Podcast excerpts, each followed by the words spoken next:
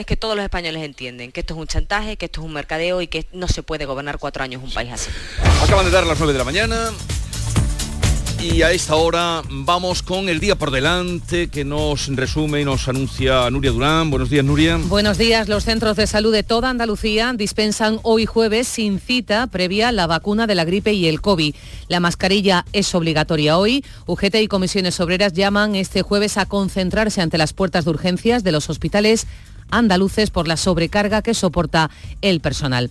En el campo de Gibraltar, alrededor de 250.000 personas de ocho municipios han pasado ya esta su primera noche sin agua en el grifo. Los cortes se imponen debido al bajo nivel de los dos pantanos que abastecen a la comarca. Están tan solo al 20% de su capacidad.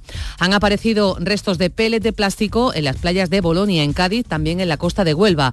Un dispositivo de policía, Guardia Civil y de la Junta está evaluando a esta hora el alcance. Son similares a los encontrados en la costa gallega, que también podrían proceder del mismo buque. Los partidos políticos están evaluando hoy jueves, lo van a hacer al cabo de la jornada, el resultado del pleno de ayer, que no validó un decreto ley del Gobierno y aprobó otros dos. El PP examina uno de ellos para considerar un recurso de inconstitucionalidad. A la una de la tarde escucharemos a Alberto Núñez Feijó y el presidente de la Junta, que en estos micrófonos, en Canal Sur Radio, ha acusado a Pedro Sánchez de mercadear con competencias del Estado y de enfrentar a comunidades. Del panorama internacional, la Corte Internacional de Justicia comienza hoy la audiencia para determinar si Israel está cometiendo genocidio en la franja palestina de Gaza. Y la Filmoteca de Andalucía, que va a acoger un ciclo de películas nominadas a los Premios Carmen 2023, organizado en colaboración con la Academia de Cine de Andalucía. Nueve días de proyecciones hasta el próximo 9 de febrero. Eso desde hoy. Gracias, Nuria. Estábamos hablando precisamente ahora, daba cuenta Nuria de que comparecerá el presidente del Partido Popular para analizar la situación y lo que ocurrió ayer. Eh, de alguna posible propuesta y estabais vosotros hablando de ese papel que, juega la, oposición o que jugó la oposición en el día de ayer. Iván, nos escuchaba nos quedaba por escucharte a ti. Sí, sí, bueno, el PP tiene un bueno, un problema en, este, en este ámbito en el que nos estamos moviendo en los últimos tiempos, eh, que viene pues de ser un partido que ha pactado con eh, los que ahora están doblándole la mano con mayor o menor agrado a, Pedro Sánchez. Eh, fue el impulsor de un 155 flojo, las cosas como son. se ha desvelado que, que, durante el verano mantuvo conversaciones con Junts. Eh, y luego con respecto, eso digo en relación a los golpistas, ¿no?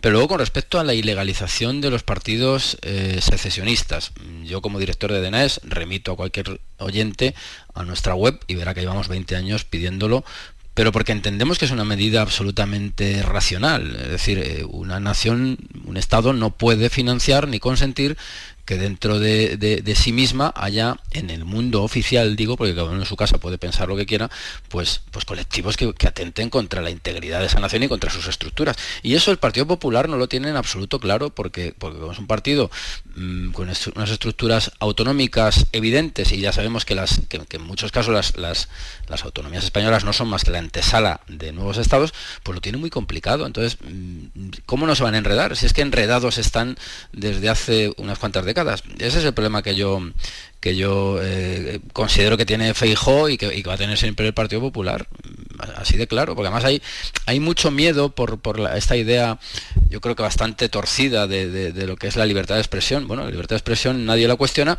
pero luego la libertad de acción para emprender determinadas iniciativas, y lo vimos ayer con, lo que, con, lo que, estamos todos de acuerdo en esta tertulia, que es la cesión de las competencias en inmigración, pero bueno, eso es una, eso es una competencia netamente estatal pero, pero en España y en cualquier otro estado del, planeta Tierra. Entonces, ¿cómo no vas a ilegalizar eh, mm, bueno, pues colectivos que lo que buscan, eh, digo, en el mundo oficial, eh, no digo en, una cripta subterránea, no, no, en el mundo oficial, pues, pues colectivos que buscan esto, pues es que es de, es de cajón. Esto ya tenía que haber estado planteado hace muchísimo tiempo, pero insisto, el Partido Popular se ha enredado con ellos en muchísimas ocasiones, porque estamos ahora mirando Cataluña. ¿Qué decir de, de, las Vascongadas, donde está eh, los herederos de ETA, eh, homenajeando a etarras diariamente, donde está un PNV pues que, tiene que hacer encajes de bolillos para ir, ya digo, eh, extrayendo cosas al Estado y a la vez no meterse mucho con los que llamó Arzayus chicos de la gasolina. Es que ahí ha estado moviéndose el, PP durante mucho tiempo. Eso es el problema. Una, una, cosa sería ponerle freno a los vergonzosos homenajes a, Etarra, ¿no? los que todos hemos asistido eh, y, otra cosa es tirar, a, tirar la mayor, ¿no? Cuando, que es la de disolución directa de partidos que, incumplan la Constitución, que hagan declaraciones unilaterales de independencia, referéndum ilegales, que sí, es perfectamente definido como medida racional. Quizás es que a veces lo racional no es lo más conveniente o no es lo necesario en este momento, ¿no? Que yo creo que se puede hacer oposición sin tener que recurrir a esas medidas, ¿no? Y lo, sobre todo, em, eh, quizá no es tan fácil hacerle la oposición a, este gobierno en debilidad y en continuo tenguerengue, ¿no? Pero bueno, se han reído de ti en el Congreso, porque Pedro Sánchez se rió literalmente con una evidente falta de estilo institucional en el Congreso de los Diputados, se rió de Feijó, han presumido y se han jactado de levantar un muro, después cuando se ven en la agonía te, piden ayuda para, para, salvar los decretos, bueno, pues, hay que hacer continuamente esa labor pedagógica que es denunciar una y otra vez que Puigdemont es un chantajista, un delincuente, que se fue en un maletero, pero no caer de momento, yo, no, yo creo que es un error estratégico en ese tipo de enmiendas a, la totalidad absoluta de disolver los partidos, ¿no? Por muy racional que sea, cuidado. Oye, como andaluz eh, tengo que liberaros hoy antes porque eh, tengo cita con el consejero de Industria, pero me gustaría una opinión, ya que mm, somos andaluces, hablamos de Andalucía, todos tenemos familiares en Cataluña o conocidos en Cataluña, se hablaba de la novena provincia, un millón de andaluces, cuando esto dijo ayer Rufián. ¿Sabe de qué huían mis abuelos y mis abuelas? De los señoritos que probablemente hoy, hoy les votan a ustedes. Sus abuelos eran de Jaén, dijo él, uno de Granada, o la abuela o el abuelo, y el otro de, de, Jaén y otro de Granada. Yo creo que hoy la sociedad española, y menos en la andaluza, no hay señoritos, ¿no? Y en la política sobran chulos. Y yo creo que pues además es tener un, muy poco conocimiento de lo que es Andalucía, reducir un territorio tan grande, tan amplio, tan diverso, tan plural a unos pocos señoritos eh, eh, que sí que los ha habido, pero que, que no son para nada el corazón de Andalucía. Bueno, pues yo como, como vecino de Bormujos que soy, aunque nacido en Cuenca, y, residente muchos años en, Sevilla y en, Málaga en su momento, tengo que decir que esto es una caricatura que ofende profundamente a, a todos, porque, porque es, ya digo, una caricatura que además no se atreve a decirla en Cataluña, donde sí que hay muchísimos señoritos, donde hay una, élite, yo, yo tengo un hermano que vive en Cataluña hace 20 años y voy bastante a Cataluña, como sabéis, y allí sí que hay una alta sociedad que, que ha despreciado y que ha acuñado el término charnego, entonces es una cosa vergonzosa por parte de este, de este individuo. Este igual nos pone las concertinas ahí en la desembocadura del Ebro, ¿eh? pues, pues, cuidado. Bien, eh, quedáis liberados, eh, me alegro de, haberos visto ya en este nuevo año y hasta la próxima. Eh, Ángela, Iván y Carlos. A, seguir bien. Adiós. Hasta luego, compañeros. Saludos a todos. La mañana de Andalucía con Jesús Vigorra. La página 11 del libro del bien vivir te invita a hacerte algunas preguntas. ¿Cuánto vale pasar tiempo con los tuyos? ¿Cuánto vale no tener que mirar el reloj? Con el cupón diario de la 11 puedes ganar hasta 500.000 euros de lunes a jueves y practicar el bien vivir. Cupón diario de la 11. Te toca bien vivir.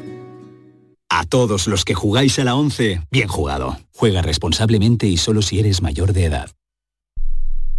Canal Sur Radio. Centro de Implantología Oral de Sevilla, CIOS. Campaña especial 36 aniversario implante, pilar y corona, solo 600 euros. Llame al 954 22 22 60 o visite la web ciosevilla.es. Estamos en Virgen de Luján 26, Sevilla. Recuerde, solo 600 euros. ¿Tienes problemas con tu dirección asistida, caja de cambios, grupo diferencial, transfer, turbo o filtro de partículas? Autorreparaciones Sánchez, tu taller de confianza en la Puebla del Río. www.autorreparacionessánchez.es. Líderes en el sector, Autorreparaciones Sánchez. Y en la línea de salida unas rebajas inolvidables. Ya están aquí las rebajas de Sevilla Fashion Outlet. Ven y disfruta de hasta un 70% de descuento en grandes marcas. Sevilla Fashion Outlet. Rebajas por todo lo alto. En el hospital y en los centros de salud, los fisioterapeutas te aportan salud y bienestar, fisioterapia y calidad de vida unidas para beneficio de las personas. Fisioterapeutas, profesionales esenciales para tu salud. Es un mensaje del Sindicato de Enfermería SATSE Sevilla.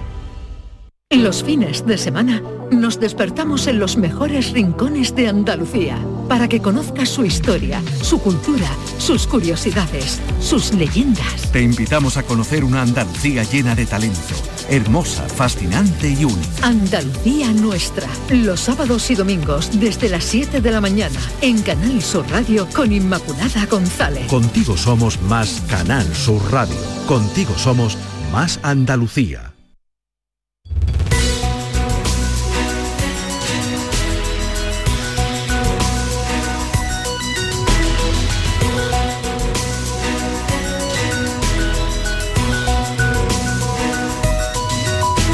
Esta es La Mañana de Andalucía con Jesús Vigorra, Canal Sur Radio. Como les habíamos anunciado, hoy nos visita Jorge Paradela, consejero de Turismo, Energía y Minas de la Junta de Andalucía. Consejero Paradela, buenos días. Muy buenos días. Bienvenido y, feliz año. Estamos todavía en la primera semana. Eso hablamos, ¿no? ¿Hasta cuándo podemos decir eh, feliz año? Hemos dicho, pues hasta la primera quincena, ¿no? Vamos a al menos la primera semana, cuando vemos a gente que llevamos tiempo sin ver y acabamos de comenzar el año, pues la cortesía manda. Eh, lo primero, por, cómo está el avispero eh, político en nuestro país después de lo que se vivió ayer, de esos dos decretos que salieron adelante, todo lo que se vivió en, la, en el pleno largo de ayer, de, nervios, de suspense y, con un final eh, inesperado o esperado para algunos. ¿Qué opinión o qué reflexión hace usted, consejero, de lo que se vivió ayer? Bueno, yo creo que ayer asistimos a un espectáculo triste y desolador, ¿no? que anticipa probablemente lo que va a ser el, tono ¿no? la dinámica de las sesiones en, bueno, pues en esta legislatura, ¿eh? Eh, independientemente de lo que pueda durar. ¿no? Y, realmente cuando uno da un paso atrás y dice... ¿De dónde venimos? ¿no? Realmente el independentismo estaba a la baja, claramente a la baja y ahora está envalentonado y tiene a todo el país ¿eh? absolutamente eh, bajo su yugo, de alguna manera. ¿no? Y, a cambio de qué, ¿no? viendo el tono de la sesión de ayer y las, nuevas, eh, las nuevas concesiones, ¿no? ¿dónde está la famosa convivencia ¿no? la mejora de la convivencia y de la concordia? ¿no?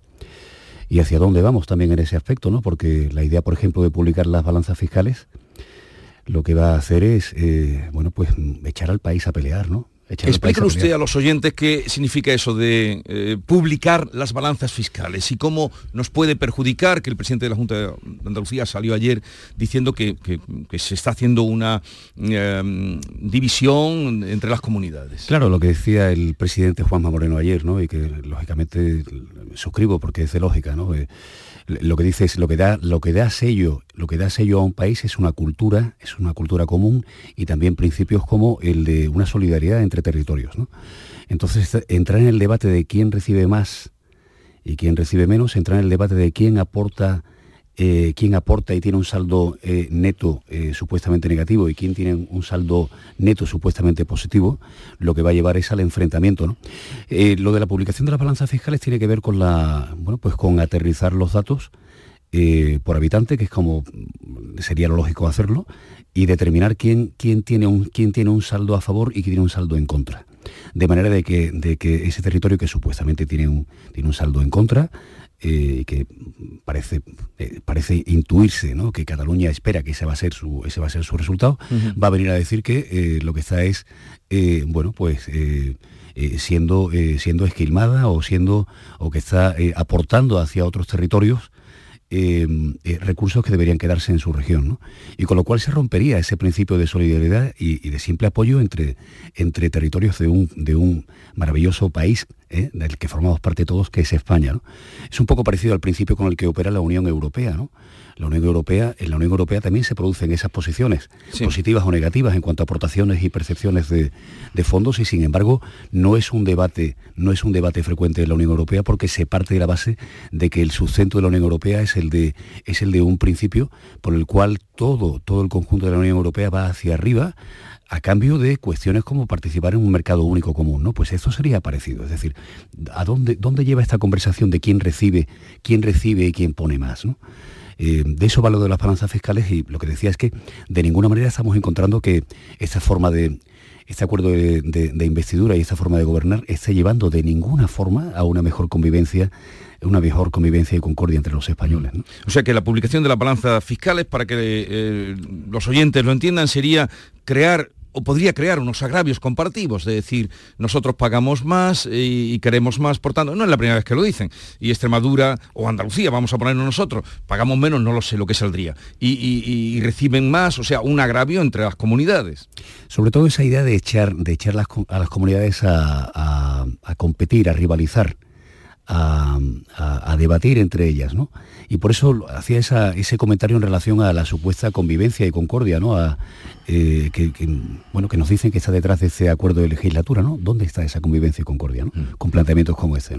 Ahora vamos a hablar también de, todo lo que pasó ayer en Huelva, de ese centro energético, el mayor centro energético de Europa en torno al metanol verde, pero no sé si eh, Manuel Pérez Alcázar, editor de La Mañana Andalucía, en lo que estábamos tratando, tema político, ¿quieres hacer alguna pregunta, Buenos días, consejero. Buenos días, Manuel. Efectivamente, eh, la publicación de las balanzas fiscales, a la que curiosamente se venía oponiendo la ahora vicepresidenta primera, cuando fue consejera de la Junta de Andalucía, porque rompe el principio de solidaridad, eh, mm, puede provocar confrontación entre, entre territorios como viene apuntando, pero hay otras medidas que salieron ayer adelante en estos decretos, medidas que afectan a mm, los impuestos que se imponen a las, eh, a las eléctricas eh, y que salieron adelante en el día de ayer y que aprobó el, consejo el último Consejo de Ministros del año pasado. En este sentido, el impuesto a las energéticas, consejero, eh, ¿en, qué, ¿en qué medida puede mm, suponer la desincentivación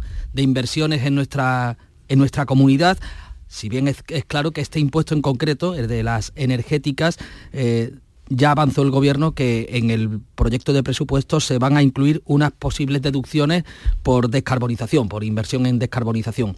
Ayer le vimos eh, presentando uno de los grandes proyectos de eh, producción de energía renovable en nuestra tierra. Hay otros también en el campo de Gibraltar. Eh, ¿Estos impuestos a las energéticas pueden suponer una piedra en el camino para los proyectos industriales en Andalucía? Cuando el gobierno de España estableció ese impuesto a las energéticas el, año pasado, ya lo hizo de alguna forma eh, eh, con un criterio diferente eh, al que recomendaba la Comisión Europea. la Comisión Europea recomendaba establecer un, impuesto sobre los beneficios extraordinarios en base al resultado, en base al beneficio de las compañías y no en base a los ingresos, a la facturación. Y en cambio el, gobierno de España decidió hacer esto segundo e ir a, a grabar bueno, pues los ingresos, ¿eh? los ingresos y no el resultado. Ya ahí vimos una, diferencia de planteamiento respecto a la Unión Europea que, en nuestra opinión, no tenía mucho sentido. Eh, parece que ese, que ese impuesto va, va, va a permanecer. Eh, pero ya vemos al gobierno de España, bueno, quizás estar alerta hacia la posible desincentivación de inversiones, ¿no? Eh, con anuncios de algunas compañías que han dicho, ojo, que, a lo mejor España no es el sitio para seguir poniendo eh, nuestras inversiones en, el terreno. ¿no? Y, por tanto ahora se anuncian una serie de deducciones fiscales eh, o de deducciones de algún tipo, aparentemente fiscal, relacionadas con las inversiones en renovables, con lo que se invierta en la transición energética, en la, en la descarbonización de la, de la, economía. Habrá que ver el detalle, pero evidentemente lo que tenemos que hacer entre todos es aprovechar la oportunidad extraordinaria que tiene nuestro país y, que desde luego eh, tiene Andalucía, y Andalucía quiere jugar un papel protagonista en, todo, este, en todo este terreno, en, eh, en, el impulso a una nueva, en una nueva economía europea, una economía europea descarbonizada, una industria europea descarbonizada. Para eso es esencial tener energías limpias. Para eso es esencial multiplicar la inversión en este, en este, en este ámbito. Y por tanto, no pongamos, no pongamos, eh, no pongamos eh, eh, barreras y problemas que, situaciones que no estén justificadas ante inversiones de este tipo. Y una más, Jesús, referente a lo que ayer se abordaba en el Congreso. Junts apelaba al gobierno a que tomara medidas para que las empresas que huyeron de Cataluña en el año 17 a, raíz del procés regresasen a Cataluña, eh, bien con incentivos para que regresasen o bien con eh, sanciones, si no lo hacían. ¿Cuál es la posición de la Junta de Andalucía al respecto? Porque ya ha habido algunos territorios como la Comunidad Valenciana que ha abierto las puertas a la llegada de, esas empresas que han salido de Cataluña. También hay empresas importantes de Cataluña que se vinieron a Andalucía, ¿no? Eh, de nuevo es bueno, yo creo, dar, dar perspectiva, ¿no? es decir, ¿a dónde van eh, hoy día estos planteamientos en una Europa que se caracteriza por favorecer la libre circulación de personas, empresas y mercancías, ¿no? Es decir, las empresas pueden elegir establecerse donde quieran y deseen. Para nosotros, por ejemplo, la decisión de Ferrovial de trasladar su razón social eh, a Países Bajos eh, era una decisión legítima, y eso es lo que seguimos pensando. Pues del mismo modo, ese es el contexto en el que nos movemos. Los territorios tienen que ofrecer un entorno favorable a la inversión, un entorno favorable a la empresa. Y eso, eso es lo que está determinado a hacer el gobierno de Juanma Moreno, el gobierno de Andalucía. Y por tanto, a partir de ahí, dejemos que las empresas tomen sus propias decisiones, sin eh, alterar la balanza, sin forzar eh, sin forzar planteamientos como este que se apuntaba ayer en el Congreso. Mm.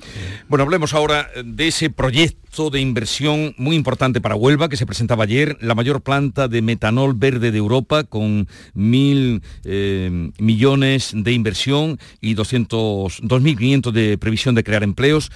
Pero quizá lo primero, ¿qué es esto del metanol verde y qué papel juega en la transición energética de la que usted? El metanol, el metanol verde es un, es un combustible libre de emisiones eh, que se presenta como quizás la mejor solución para eh, hacer que el transporte marítimo esté libre de emisiones, para descarbonizar el transporte marítimo. Pensemos que el 90% del comercio mundial se realiza por barco y por tanto nos interesa a todos como sociedad la lucha contra el cambio climático hacer que ese transporte se produzca sin, de una forma limpia y sin emisiones. ¿Qué es el metanol? El, metanol es una molécula verde que procede del hidrógeno. ¿eh? Al final, la clave, de, la clave de, todo, de todo este tipo de proyectos parte del hidrógeno, el hidrógeno renovable.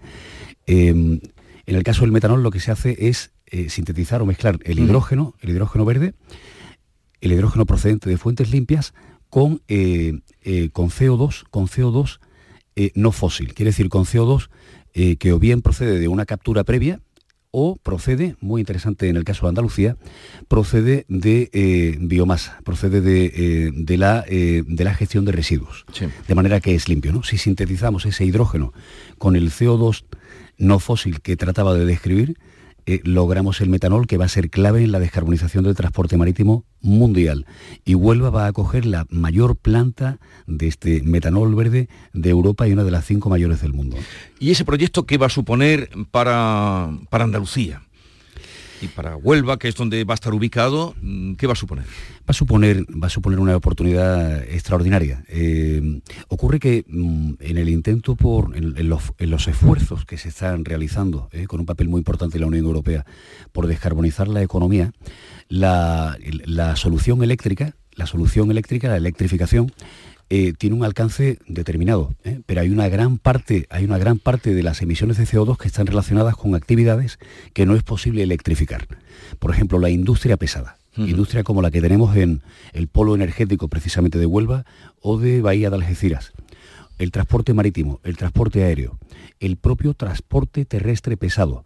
Son actividades difíciles de electrificar, difíciles de, eh, bueno, pues de solucionar con una batería y una conexión eléctrica. ¿no? Eh, y por tanto, el hidrógeno, el hidrógeno que decía antes es la clave de todo, se está planteando como la gran solución para este tipo de actividades. Y Andalucía en uno de los mejores lugares del mundo para producirlo, por distintas razones.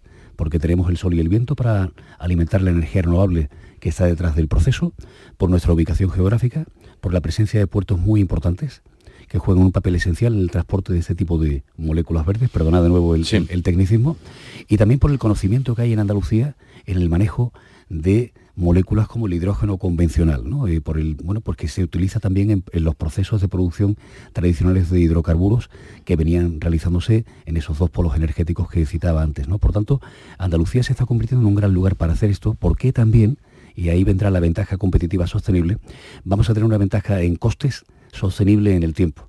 Va a ser mejor eh, producir hidrógeno verde, y las moléculas asociadas, el metanol, el amoníaco, en Andalucía que en otros lugares.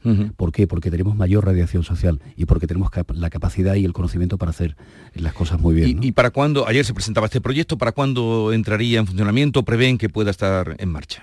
Sí, todo esto van, son proyectos que se van concatenando y que tienen como base la colaboración entre, entre, entre empresas y la colaboración también entre la administración y, el, y las empresas y se van, se van enlazando.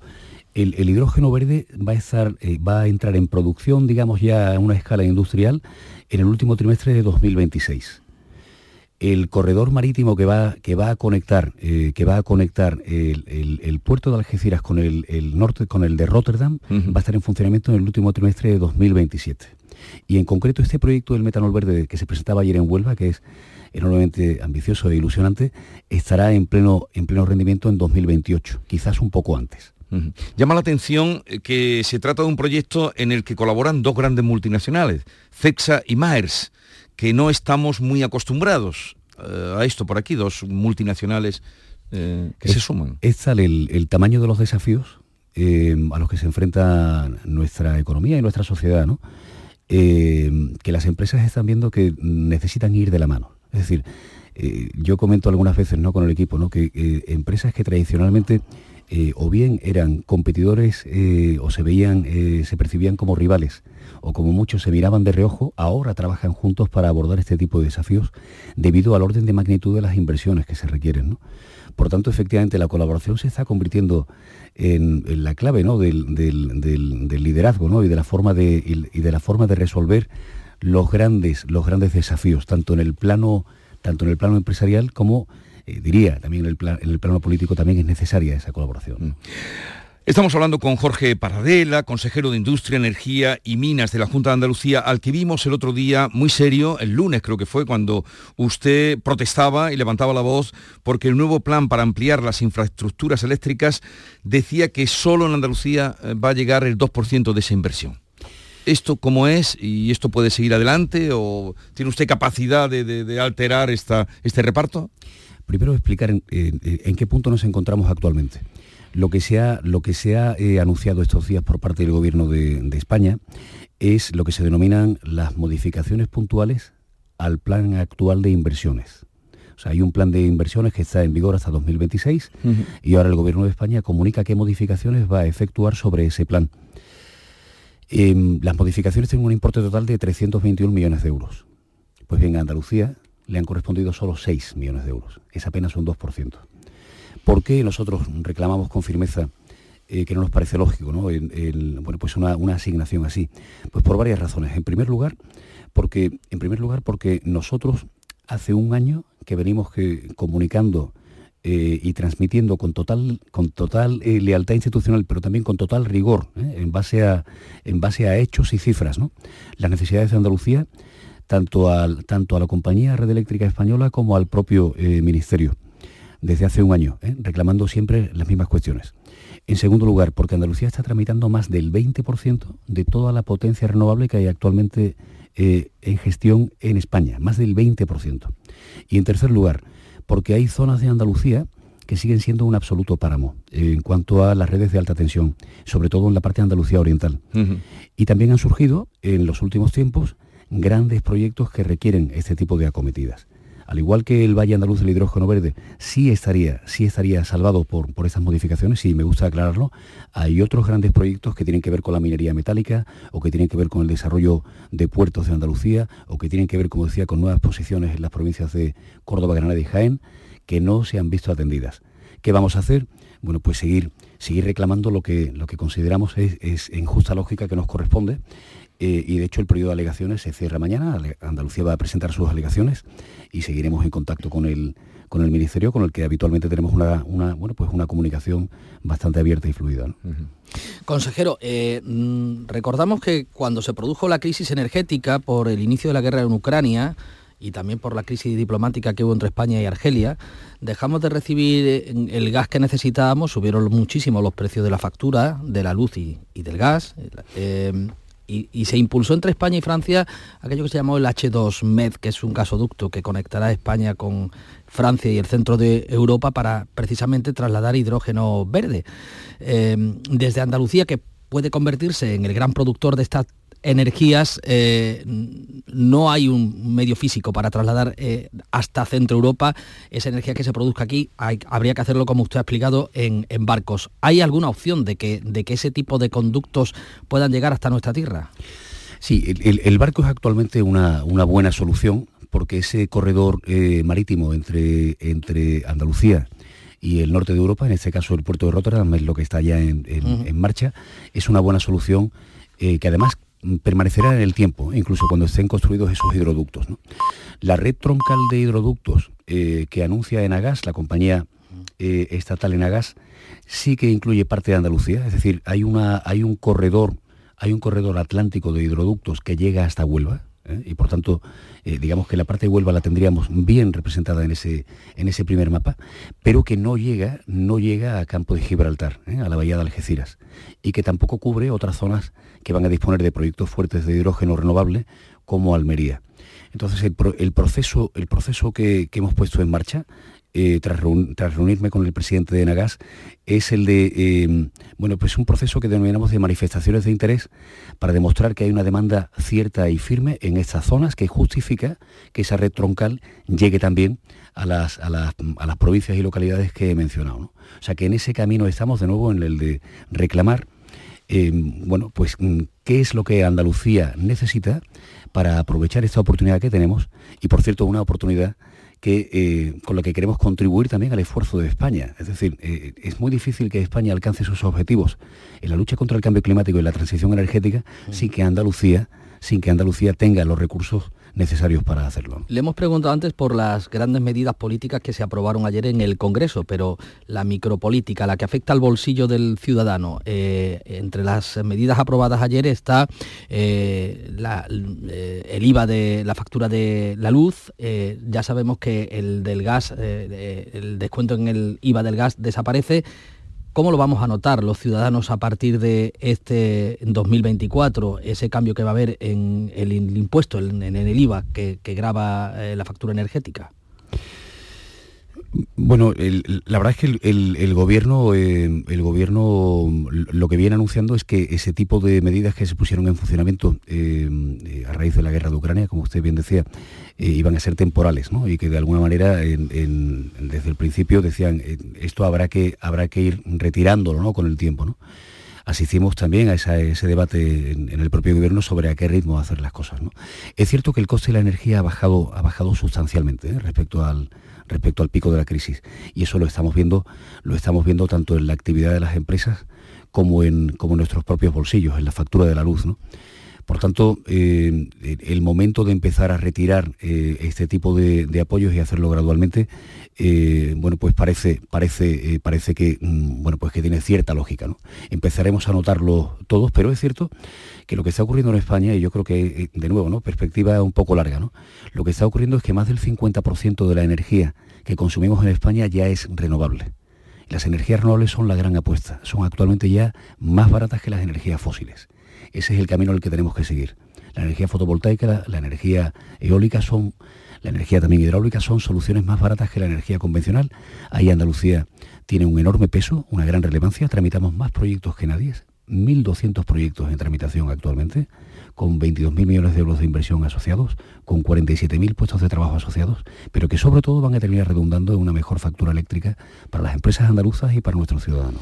O sea que vamos, la luz va a seguir bajando, piensa usted. Pensamos que sí, pensamos que sí. Lógicamente estamos en, un, tiempo convulso en cuanto a la geopolítica y habrá que seguir atentos ¿no? al escenario mundial. ¿no? Eh, no olvidemos que fue la guerra de Ucrania la que, la que originó eh, ese enorme repunte ¿no? del precio de la, de la energía pero nuestra previsión actualmente es que ese, descenso continúe, sobre todo, de nuevo, insisto, por la aportación de las energías limpias, ¿eh? que nos van, que traen desarrollo y que estamos eh, tramitando en Andalucía con absoluto rigor bajo el, prisma de hacer compatible desarrollo económico y respeto y cuidado del entorno natural. Jorge Paradela, consejero de Industria, Energía y Minas de la Junta de Andalucía, gracias por la visita. Deseamos lo mejor para esos proyectos que aquí nos han planteado, empezando por el de Huelva, que se presentaba ayer y que dice usted que a finales de 2026. El de Huelva de ayer en concreto, 2028, quizás un poco antes. Ya en funcionamiento. Y otros anteriores, 2026-2027. Gracias por la visita y lo dicho, suerte. Muchísimas gracias. Manolo, hasta mañana. Hasta mañana. 9.34 minutos. Eh, enseguida tenemos aquí a los compañeros de la otra cara de la actualidad, eh, Yolanda, David, Bea y Maite. Esta es La Mañana de Andalucía con Jesús Vigorra, Canal Sur Radio. Canal Sur. La radio de Andalucía. Capilar Prime, tu clínica capilar y medicina estética en Sevilla. Ahora, tu injerto capilar con la última novedad llega a Sevilla. Promoción por tan solo 2.490 euros todo incluido y además dos sesiones PRP y seguimiento anual. Los mejores equipos médicos en injerto capilar. Nuestros resultados nos avalan. No esperes más. Recupera tu pelo y confianza. Capilar Prime, tu felicidad es la nuestra. Calle Resolana 25 esquina con calle Feria. ¿Buscas un electrodoméstico con golpecito? No compres a imitadores y ven a Tiendas El Golpecito. Te ofrecemos electrodomésticos nuevos de primeras firmas con pequeñas marcas o arañazos, hasta un 50% en tus electrodomésticos más baratos y con 3 años de garantía oficial. Tu compra segura y al mejor precio en El Golpecito. Encuentra tu tienda más cercana en tiendaselgolpecito.es o llamando al 954 100 193. Vive las rebajas en Los Alcores. Encontrarás todo lo que estabas buscando al mejor precio. Moda femenina, masculina, infantil, calzado, decoración y complementos para el hogar, deporte, no las puedes dejar escapar. ¿Hay ganas de rebajas? A92, salida 7, Alcalá de Guadaira, Sevilla. Centro Comercial Los Alcores. Mucho donde disfrutar. Hay gente para todo y el programa del Yuyu es de buena gente, divertida y alegre, que le pone humor al día a día. Sí, porque nos gusta mirar el lado bueno de la vida, por muy surrealista que pueda ser, y dibujarte una sonrisa. No es fácil, créeme, pero no tiene precio. El programa del Yuyu, gente genuinamente original. De lunes a viernes a las 3 de la tarde. Contigo somos más Canal Sur Radio. Contigo somos más Andalucía. La mañana de Andalucía con Jesús Vigorra.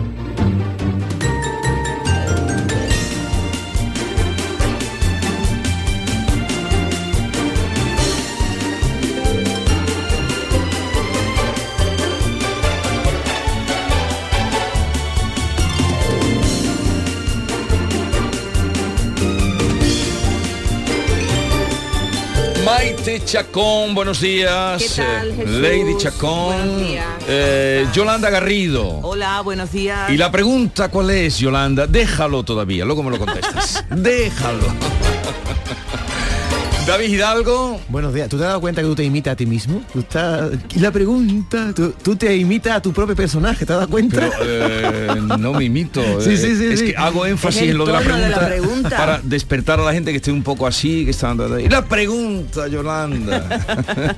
¿Estás bien, Vigorra? La de Estoy, me encuentro muy bien, ¿Sí? sí. Esta mañana te ha encontrado niebla en, en Ah, el mucha puente, niebla, ¿sí? mucha niebla. Ya le he, com- le he tomado gusto a la niebla. Lo que pasa es que va tan oscuro todo. Gracias, Irene, gracias. Día del agradecimiento. Eh, gracias, guapa. Em, Pero no, una- te diré que dejo de sentir un poco de repelús cuando está todo tan mm, con la Tan niebla o- tan espesa y voy yo andandito ahí como un bulto sospechoso. ¿Qué me encontraré? ¿Qué me encontraré? ¿Quién Hoy Pa- los señores de los señores una de la película de Jack el Sí, Destripador. entonces estaban los tres señores de la limpieza que están así a, a esas horas. Hacía tiempo que no me los encontraba.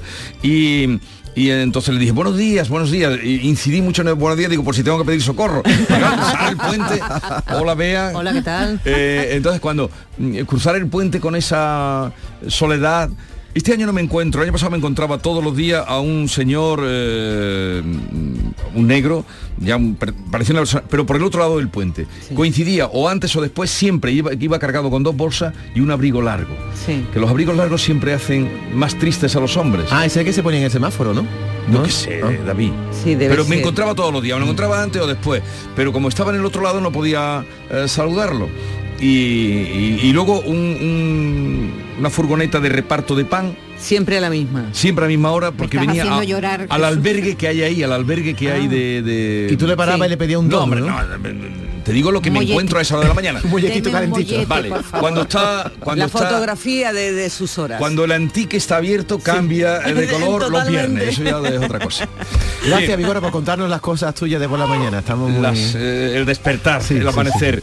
Oye, se acaban de cumplir 100 años del nacimiento de Chillida y anoche le hicieron un acto entrañable, bonito. Precioso, sí, en el Teatro Victoria Eugenia, Eduardo Chillida, 100 años, lugar de encuentro, así se, se llamó este acto que comenzó a las seis y media de la tarde y que reunió un montón de amigos, por supuesto su familia, y también un espectáculo, había, hubo danza, hubo canto con el Centro Superior de Música del País Vasco, danza con una compañía que se llama Metamorfosis, en fin, estaban sus hijos allí, el ministro de Cultura, eh, Eigar Tiburo presentó el acto junto a su hijo, a uno de sus hijos, y eh, bueno, empezaron fue, lo puedo decir, el pistoletazo de salida. No, no se puede decir. Bueno, no, lo digo una vez nada más. Si es que yo no lo digo nunca, me parecía que era bonito. Pistoletazo está eliminada, de salida. Pistoletazo eh, el inicio de los actos de su centenario, que va a durar pues todo, año, todo el año 2024. Hay que recordar que en Andalucía hay una escultura que se inauguró el 1 de abril de 1992, que se llama Monumento a la Tolerancia este, este conmemora el edicto de Granada de 1492 por lo que los reyes católicos expulsaron a los judías y, fue financiado por la Fundación de Amigos de Sefarad, eh, este, este monumento. Aquí a Andalucía han venido muchas horas de chillida, pero siempre en exposiciones, grandes exposiciones, pero que yo llevo toda la mañana buscando otra obra, diremos, fija en Andalucía y no, la he encontrado. ¿no? no, entonces por favor, si alguien conoce de otra obra que esté en Andalucía de, de, Chillida, que nos yo lo supongo que en el Museo de Arte Contemporáneo tienen que tener algo. Eh, sí, ¿no? Seguramente. Sí, pero en las calles, lo que es en la calle... Sí, lo que es monumento, escultura. No lo he encontrado, ¿eh? no es que no haya, no lo he encontrado. Aquí está el, este monumento a la tolerancia. Y que lo repararon hace no mucho y quedó muy bien. Y es muy de Chillida, ¿eh? Sí, sí, muy bueno, estilo. claro, es confundible. Cuando tú vas a Chillida Lecu, mm. que ese, esa, ese museo impresionante, el aire libre, eh, te das cuenta de que sí, de que su obra gira en torno a ese material, a ese acero, corten así eh, que, está a la, intemperie, que cambia también con el tiempo. Y a lo curvado. Sí, a lo curvo, a lo recto también. Mm. Bueno, que es un, artista, a mí me encanta. Y he mm. ido varias veces a su museo. sí, a Chillida Lecu varias veces. Y además siempre recomiendo a la gente que vaya al País Vasco que no se lo pierda, porque es un museo espectacular. Tiene un caserío del siglo XVI restaurado por él. Estuvo años restaurando ese caserío de piedra. Y entonces es la, hierba verde del País Vasco, el acero grande de esas esculturas grandes y ese caserío de piedra en medio de esa, esa extensión, muy cerca de San Sebastián. Oye, qué mágico es eh, también? He estado en San Sebastián este, este Navidad y no he ido. Le insistí que fuera y no me he hecho Pero sí fui al Peine del Viento, que es sitio más bonito, al, final el paso de la concha, cuando chocan allí la, las, olas, Es precioso ese lugar, ese es gratis también. Me tomar unos pinchitos, que están muy ricos allí. Eh, Ana Obregón obligada a emitir un comunicado para explicar qué oh. pasa con su fundación, qué es pues lo que ha ocurrido. Mira, Ana Obregón está en una situación delicadita porque las cuentas de la Fundación Aleslequio dicen que no salen. Al menos eso es lo que dicen desde distintos medios de comunicación. ¿Y qué es lo que ha hecho ella? Bueno, pues ha hecho un comunicado en el que ha expresado que eso no es así, que ella no está conforme con nada de esto, que las cuentas anuales del ejercicio, dice en ese comunicado económico del 2022, fueron aprobadas por el patronato de la Fundación, debidamente presentadas, las del 23 serán aprobadas por el patronato en los próximos seis meses, eh, posteriores al cierre del ejercicio, una vez que sean aprobadas serán igualmente presentadas. Dice que las afirmaciones respecto a la devolución que hizo Ana Obregón de una dotación fundamental por importe de 30.000 euros que realizó ella misma no, más, no son más que el reflejo de un desconocimiento que, de la normativa reguladora. Y bueno, que los derechos de autor del libro El chico de las musarañas ha sido efectivamente donados para la fundación pero, como pero Yolanda el primero que manifiesta que había irregularidades en las cuentas fue el propio Alessandro Lecchio ¿eh? el, propio padre del hijo de, mm. Ana Obregón ¿eh? bueno pues ya está en todos los medios de comunicación ha hecho este este comunicado en el que dice que se le está haciendo un daño en su reputación eh, que ignoran las bases de la, de la fundación, que está poniendo están poniendo en riesgo, bueno, pues lo que ella ha dicho, que dice que lo está cumpliendo que, eh, como ha manifestado la propia editorial eh, en un comunicado, la liquidación de los derechos del libro no se realizarán hasta el mes de marzo próximo, pero que se va a hacer, que no hay ningún problema. Y bueno, pues cuenta que está eh, muy enfadada y que todo aquel que siga diciendo este tipo de cosas, bueno, pues será, será mm, lo meterá en abogado y, para que pongan las cosas en su sitio, que dice que de ninguna de las maneras esto es así. Lo que tiene que hacer es que, en fin, que enseñen las cuentas y, los ya números está, son presentar las cuentas, efectivamente. A Penélope Cruz aparece con el pelo más corto y más rubio y luciendo Chanel blanco. Penélope con su bolso de piel marrón. Pero mm, perdóname, Vigorra, Javier, ¿cómo me haces esto? O sea, yo vengo aquí a contar una cosa glamurosa total y, tú me pones esta cosa, esta versión rarita, rarita del Penélope de... Sí, Betty, mi ciego, que es muy linda, lo que tú quieras, pero, pero, pero, Hombre, Otra, hay muchas versiones de Penélope, ¿eh? Hay muchas versiones. Esta mejor. es que como la original, es que como la original. Bueno, que sí, que está súper mona porque ya es guapa para reventar, se haga lo que se haga, pero que hay que ver cómo somos los periodistas y los exagerados que somos muchas veces. Porque vamos, a mí el titular, eh, Penélope Cruz aparece con el pelo más corto y rubio luciendo un chanel blanco. Yo me la imaginaba con un corte de pelo a lo garzón, que a mí me encanta, bien cortito y con un rubito más atrevido y más potente. Se ha echado prácticamente unas mechitas, se le aclara un poquito de nada y se ha cortado las puntas. A mí me gusta más morenita la Penélope, ¿eh? me gusta más Pero que no es un rubio escandaloso, es muy... Si va a hacer la transición, desde luego la está haciendo muy, muy ¿Eso lo las mujeres para intentar suavizar el paso de los años? ¿O qué hacéis? Pues, ¿Por qué han ponido tintes Pues yo no, yo no lo creo, yo creo que ella lo hace porque simplemente le da la gana y puede porque a esta le queda bien todo, ¿eh? Yo me la mm. imaginaba con ese garzón, el pelo corto y rubio, me la imaginaba guapísima y cuando la he visto en la foto, pues sí que está guapa, pero que no ha, se ha hecho una cosa que, que, que te, Bueno, ella, ella es guapa y todo lo que se haga se le queda bien, luce. Le queda bien si es verdad que con el paso de los años,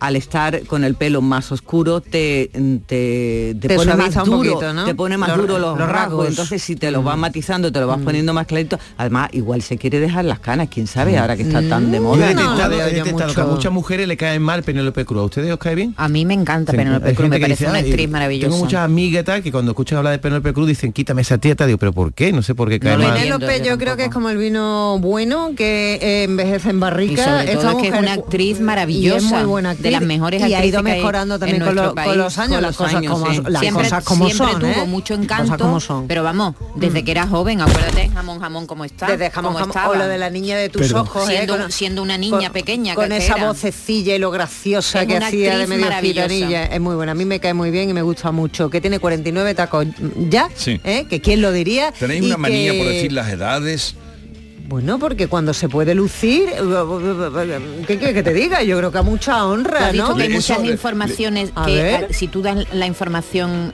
en, la información escrita se, se usa mucho. No, el, que le gustan las edades entre paréntesis El que le gusta las edades a David. A mí me gusta que todo el mundo siempre a todo el mundo diga su edad. Tiene, no, no entiendo por qué la gente cumple. No, cumple 60, no se dice, pero si, está bonito cumplir años, le da una veteranía a tu madurez y a tu. ¿Por qué no, verdad? Claro. Oye, y que queden muchos. Eh, ayer me dio recuerdos para ti, para Yolanda también, eh, encarecidos recuerdos y cariñosos. Eh, Telmo. Carlos Telmo me dio recuerdos para... le he dicho, Carlos, te vas a venir una mañanita cuando tú quieras, cuando tú quieras. Dice que ahora se aburre. Que se aburre mucho. Cuidado con las jubilaciones contemplen qué hacer en la jubilación porque se aburre mucho. ¿Has pensado la tuya, querido? Él no para, él no para, no sé cómo se aburre. no, dice que se aburre. A ver si lo aquí un día diciendo, que se aburre. Un la tertulia, que estoy aburrido en mi casa. No, yo una vez que me vaya, ya seguro, volveré. Hablé con eh, él ayer, sí. Maite, eh, háblame de Roberto Canesa. Como que Maite, voy yo ahora, mira el guion. Le has preguntado ya dos cosas, Maite, ni ninguna. ¿Qué pasa contigo? Pero es que no lo había visto. Tú lo haces premeditadamente, ¿Qué, crees que, la, salte, ¿no? ¿Qué crees que la tengo tomada contigo? Luz de gas se llama eso. Hombre, claro que la tienes tomada conmigo, desde, que, desde que empezó la temporada, pero yo te paro los pies. Me toca a mí. Qué poca vergüenza. ¿Y qué, qué tengo que preguntarte? Me tiene que preguntar si los hombres somos más emocionales o más sensibles que las mujeres. Ojo que eso es un dato que está equivocado en la vida, ¿eh? ¿Cómo, cómo, Que cómo? yo suelo escuchar Con lo emocional que las que tú eres. mujeres Sí. son más sensibles que, la- que los hombres, y eso es mentira. Los chicos no Vamos a hablar de cuándo... Pero espérate que te pregunte. Ah, me- pero no me has preguntado ya, me- Lanzado, ¿eh? Te- Te has autopreguntado tú. Te estás autopreguntado tú. no me dejas Yo- hablar, pero yo Vigorra. para qué estoy aquí. Para preguntarme, pero como te Venga. salta... David Hidalgo. Venga, dime. ¿Qué es eso de que los hombres lloran más por el fútbol que por el amor? Bueno, pues un estudio reciente publicado por Frontiers in Psychology ¿eh? ha hecho una investigación y revela que los hombres son iguales de emotivos que las mujeres. No son más sensibles y más emocionales las mujeres, estamos iguales, pero lo expresamos de distintas No me lo maneras. Los hombres exteriorizamos más emociones, y esto es lo fuerte, al presenciar eventos deportivos más que en situaciones Ay, sí. emocionales personales. O sea que Ay, yo sí. está diciendo que uno ve ganar un partido del Málaga o del Sevilla o de Granada y se pone a llorar y no O llora perder. o perder, pero sobre todo cuando llora y hay algo bonito, más que si yo qué sé, si se muere, se te muere alguien o si hombre, tanto. O si se rompe una relación. o, o si rompe con tu pareja y yo ahora que lo estoy pensando, a mí me ha pasado eso. Yo he llorado con los triunfos del Sevilla y después mejor me he divorciado y no, he- y no he llorado. Mejor cállate, David. Cállate, David. Mejor ¿Entiendes? cállate. No, no, cállate pero esas cosas, Estoy David. intentando aplicarme a mí todo eso. Digo, yo cuando he llorado la última Pero vez. entonces, Pero- eh, con esto que tú dices, ¿tú te consideras una persona sensible, Mucho. David? No, él es Sí, sensible. ¿no? No, a lo mejor tú me cuentas algo y se me pone aquí. Mira, por ejemplo, viendo la, la película de Bayona, me he puesto a llorar. Hoy al final. ¿Dónde has visto la película? Pero no lo cuente, al final en no el lo cine cuente. no, querido. Yo no voy al cine últimamente. Tengo una pantalla grande en mi casa. Pero me- ¿cómo de grande? De 58 pulgadas. ¿Es ¿Eso cuánto es? ¿Cuánto? Bueno, el accidente se ve 50 muy- euros. ¿Eso que es como, como Muy la... Como... No, hombre, tan grande como eso no, un, un pata- un televi- un televisor normal, pero que el accidente que es tan impactante, Maite dijo que donde se ve bien es en el cine. Hombre, ¿no? claro. Pues en mi casa lo vi. Y lloré. ¿Y lloraste? Lloré en un momento En, el momento del accidente. No, no, lloré Al final. Al final, Sí. en medio, cuando encuentran ya. Ya, ¿eh? vale, vale, no sigas porque solo emotivo. falta. Oye, Pero si queda muy mal, que es. queda Muy muy mal lo que ha dicho de lo que has dicho de que has llorado por el fútbol, que no has llorado por otros. Cuando te divorciaste. Bueno, Ni cuando nacieron, oración. cuando A lo nacieron mejor- tus niñas. Bueno, no hace falta. Ah, a lo mejor el divorcio lo entiendo, verá. Cuando sí, porque a veces el divorcio es una liberación, efectivamente, no tiene que. Pero digo ruptura de pareja, por amor, no has llorado nunca. Sí, sí, he llorado por amor. Sí, has llorado por amor. Sí. Bueno, pero pero, también he llorado por el fútbol, pero es ¿Y, ha- verdad. y has llorado por placer? Eh, De placer. he llorado de placer. mm, también, también he llorado de placer. sí, ¿Dónde sí. fue? ¿Cómo fue? Cállate. Bueno, él es sensible. Cállate que eres capaz. Él es pintor también. Cállate que eres capaz. Claro. Claro, por eso Que pinta. eres capaz de contármelo y no, no, que, Anda que no. He, he llorado leyendo un libro, o sea, yo soy sensible, pero es verdad que los hombres, es chica, habla ustedes, nos emocionamos más los hombres con el fútbol. No me que gusta con- nada esas separaciones. Del hombre lloran más, las mujeres lloran menos. No me gusta nada. No te gusta. Nada, nada. Son las personas. Nada, nada. Roberto Nada. Canesa, uno, ya que estábamos hablando, qué bien hilado está esto, ¿ves? Qué Estaba bien que colocado tu información. querido. Roberto Canesa, uno de los 16 supervivientes del accidente aéreo de la cordillera de los Andes, confiesa que ha visto ya la Sociedad de la Nieve cuatro veces. Sí, sí, sí. La verdad es que la, la película, lo contaba el propio Bayona, ha servido, verla. ha servido para, para que se unan las familias de los supervivientes y las familias de muchos de los fallecidos, que durante estos años han estado separados. Ha habido como una separación entre ellos. Y, y el día del estreno, el día que se estrenó la película en Montevideo, hubo abrazos, besos, Claro. hubo como una especie de reencuentro. Y entonces ellos están muy felices por eso. Y, y a Canesa le encanta la película y ha ido ya un montón de veces a verlo. A Canesa podemos verla en, eh, en- Mira, Jesús, te va a venir bien esta información que te voy a dar porque te vas a fijar. Muchos de los supervivientes están en la película. Aparecen. Sí, aparecen. Por ejemplo, Nando Parrado, que fue uno de los que recorrió los 60 kilómetros junto a Roberto Canesa para llegar a los valles, valles de Chile y encontrarse con, con- ¿eh? con aquel Madre pastor. Mm. Mm, aparece al comienzo de la película cuando lo- los chavales están al- en el aeropuerto. Le abre la puerta al actor que interpreta a Nando Qué Parrado. bueno. Sí. Hay que verla otra vez. Sí, luego Roberto Canesa eh, lo podemos ver al final de la película haciendo de médico que está situado detrás de Matías Recal, el actor que hace de él en la película. Ya él además, ves. eh, Robert Canesa es médico, Ajá, eh, ha sido sí. toda la vida... Y, as- y sigue, ¿no? Él sigue. Eh, es muy mayor, yo no creo ¿Sí? que siga en activo, pero vamos, ha sido cirujano pediátrico Mm. durante toda, toda su vida. Eh, Canesa también. Y, y lo, más, lo más chulo es que Carlos Páez interpreta a su propio padre porque el padre de Carlitos, le llamaban Carlitos, Mm. eh, es el que coge el teléfono es el que diremos en la película se ve como coge Sí. el teléfono y dice El primero, Carlitos ¿no? mi Que- hijo mi hijo. ¿no? ¿te acuerdas que tú, tú Él, que has visto él la él película numera los nombres de los supervivientes y lo tiene que decir dos veces. Dos veces. Y es él el que dice Carlitos Páez, mi hijo, mi hijo. Pues lo interpreta el propio Carlos en, la película. Que, es decir, que tiene detalles muy, muy Un, emocionantes. uno- un apunte, eh, como, como yo también la voy a ver otra vez seguro, sobre todo después de lo que ¿Tú estás ya? contando. Yo la he visto ya y me ha encantado. Y la, y la volveré a ver. Yo vi en su momento también la de Viven en el cine, Sí, como claro. me imagino que haríais Claro. vosotros. Y como es tan impactante lo que es la escena del accidente, quise rememorar eh, La- de la de Viven, Viven. ¿vale? Y que- y que Pues yo no me- lo he hecho. Hazlo, porque me sorprendió muchísimo.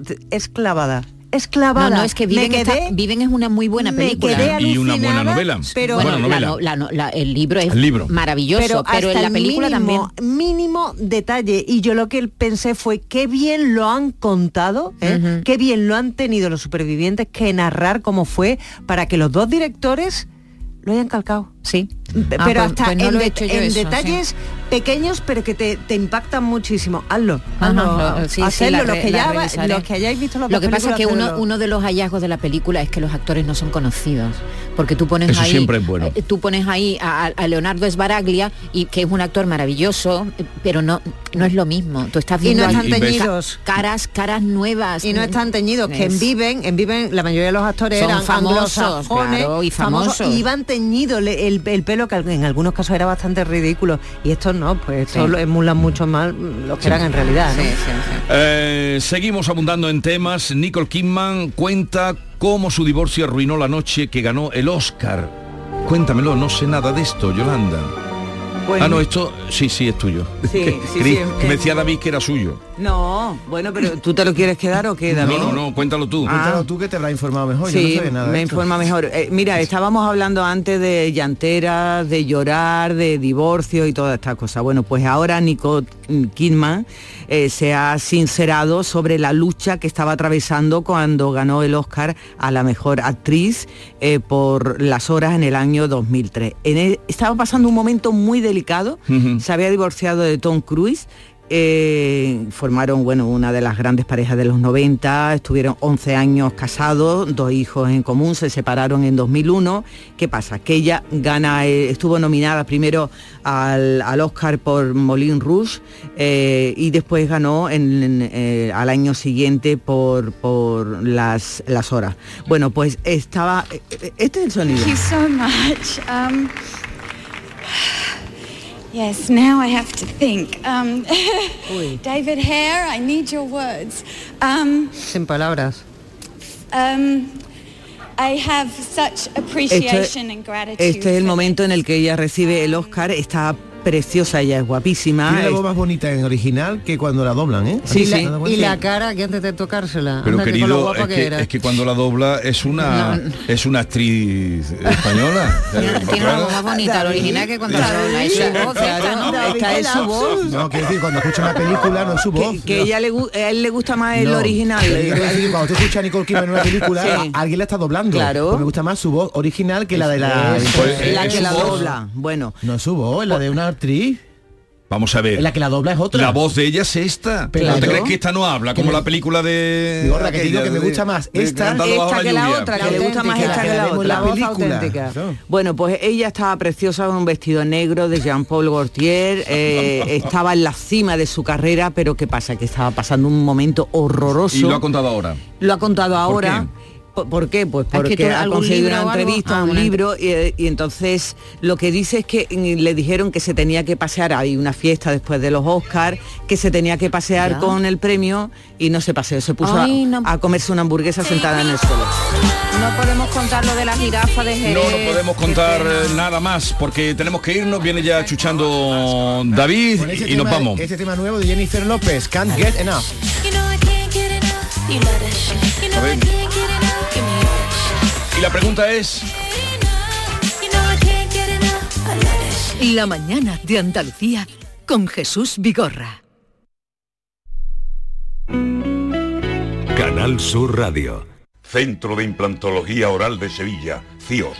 Campaña especial 36 aniversario.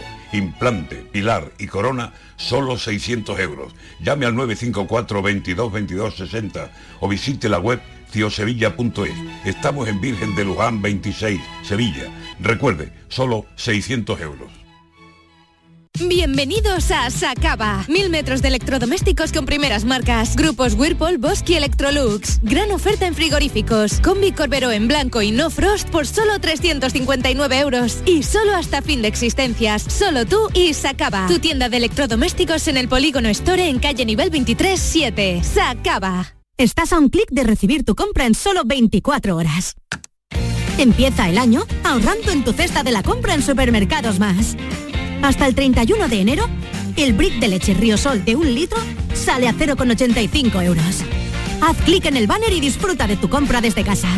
Supermercados Más es ahorro. Dicen que detrás de un gran bote del Eurojackpot hay un gran millonario. Esto, ¿y detrás de un gran millonario? Pues que va a haber un...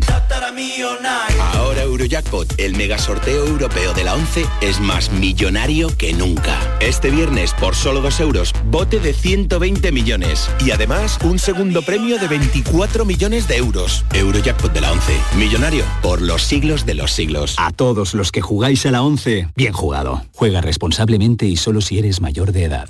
Las respuestas a tus preguntas están en la noche más hermosa. Historia, ciencia, misterio, crecimiento personal. Un programa fascinante para tus noches del fin de semana. La noche más hermosa. Viernes y sábados con Pilar Muriel. Canal Sur Radio. La radio de Andalucía.